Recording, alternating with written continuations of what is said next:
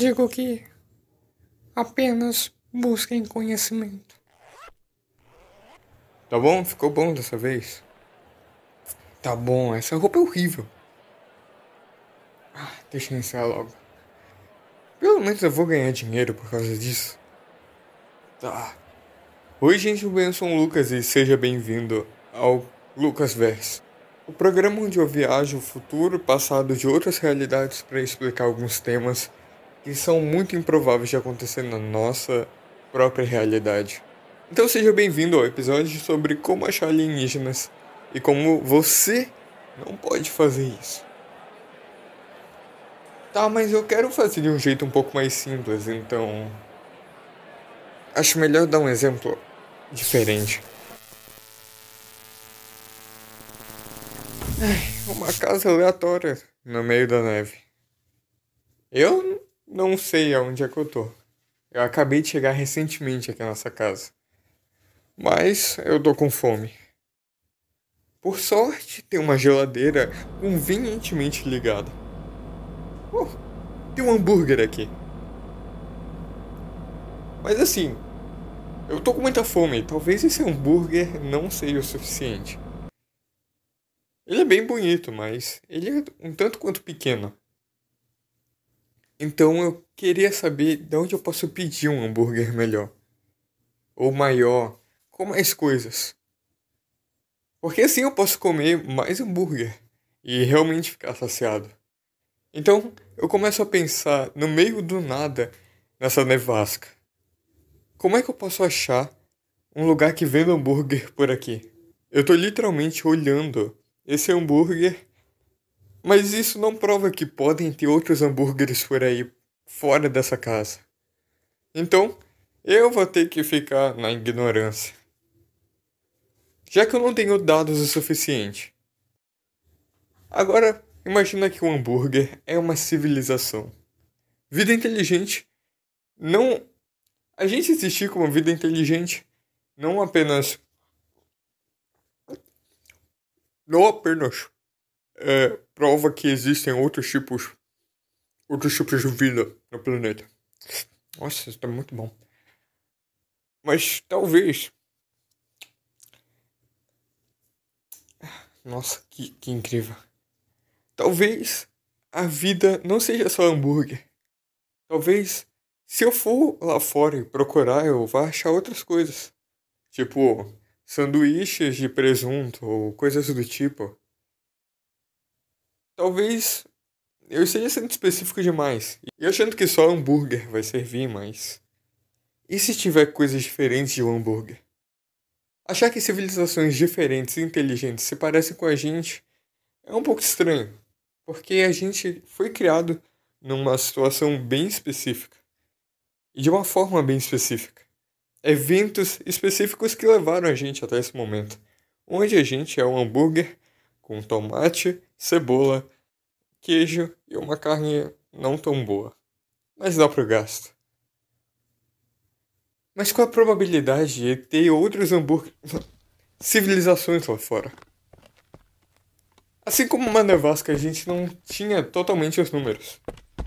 Desde que a gente começou a fazer essa pergunta. Será que a gente está sozinho por aqui? Bom, foi isso que pensou o professor Drake. Ele acabou fazendo uma equação bem maneira que na época não servia de nada. Mas o porquê que ela é, maneira é porque com o tempo a gente foi conseguindo resolver ela. Ou pelo menos ter uma ideia de como seria resolver ela.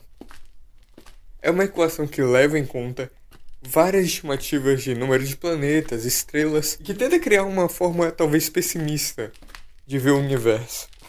Mas com o que a gente sabe hoje de números, números de estrelas, planetas que parecem a Terra, e principalmente o número de coisas na nossa galáxia e em outras, o universo é gigantesco.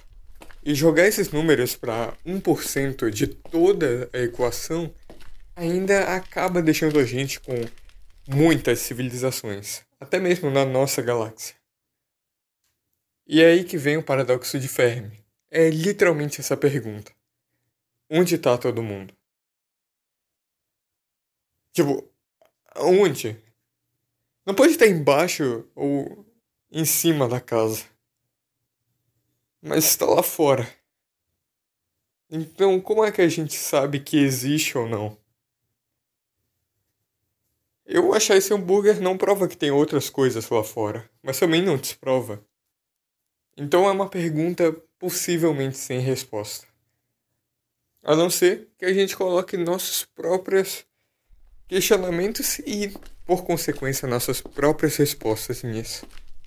Seja bem-vindo ao episódio sobre como achar vida alienígena inteligente dessa vez. Existe uma coisa bem legal, eu chamo de tier list alienígena. Mas você pode conhecer talvez na sua escola ou em artigos como a tabela Kardashev. Um cara pensou em categorizar numa tier list como funcionariam diferentes graus de poder e tecnologia uma civilização. Ele dividiu em três. Tipo 1. Uma civilização consegue aproveitar 100% da energia de um planeta. O que já é grande coisa, considerando que, apesar dos nossos anos de prática e tecnologia, a gente provavelmente ainda está na 0.7. E para chegar no 1, é, talvez demore bastante tempo. Imagina para chegar no 2, porque o 2 é uma coisa muito maluca. Maluco o suficiente para contratar todos os dinheiros da humanidade. Eu tô falando da gente conseguir drenar energia equivalente à nossa própria estrela. E claro, tem coisas que são um pouco malucas. Mas se parar pra pensar que a gente ainda é 0.7 e 1 já é dominar todo um planeta e todos os recursos que ele pode dar, olha, eu acho que a gente pode pisar um pouco no acelerador e dizer que não seria tão maluco isso, já que a gente começou a evoluir tecnologicamente muito rápido, não fazem nem 300 anos. Tá, tá. Então, se eu já te enchi de loucuras falando só sobre a tipo 2, o que seria uma tipo 3? uma tipo 3 seria aquela que consegue dominar recursos, tipo, qualquer tipo de recurso é equivalente a de uma galáxia inteira. São os Grox de Spore. Mas falando sério, esse tipo de coisa é maluca de se, de se pensar, ou até mesmo de só ter a ideia de que isso poderia acontecer. Mas por que, que não aconteceu? De novo, cadê todo mundo? Porque mesmo jogando apenas 0,1% de todas as civilizações do universo forem tipo 3, por que, que a gente não está sendo dominado é, por outras por outros alienígenas? Por, por outras coisas a gente já está sendo dominado, tipo a internet. Mas o que eu posso concluir com isso é que talvez a gente tenha uma outra resposta. Os filtros. Então, ainda no negócio do hambúrguer, que agora só tem um pedaço. Ah, que fome. Eu acho que eu vou sair. Tá muito frio aqui fora. Eu deveria ter pegado outro casaco.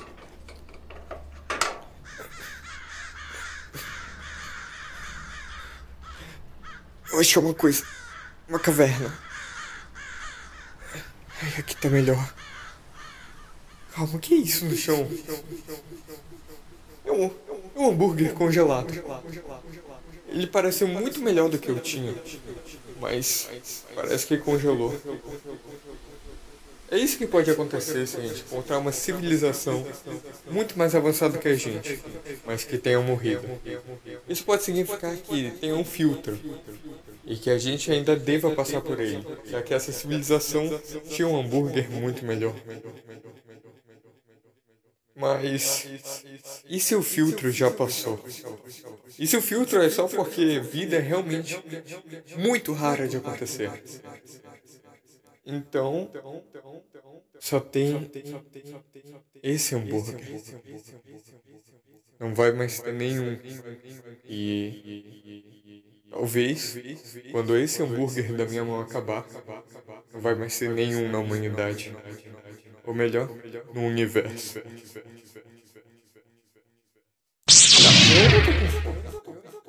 Mas, mas, mas, mas, só posso pra café. O que eu posso concluir estando esse planeta é que às vezes a gente não pode perder a esperança. A gente já enviou diversas sondas com códigos binários e outros tipos de enigmas que pudessem demonstrar que você tem inteligência suficiente para saber o que significa. Além de um pouco da experiência planetária de como a gente é.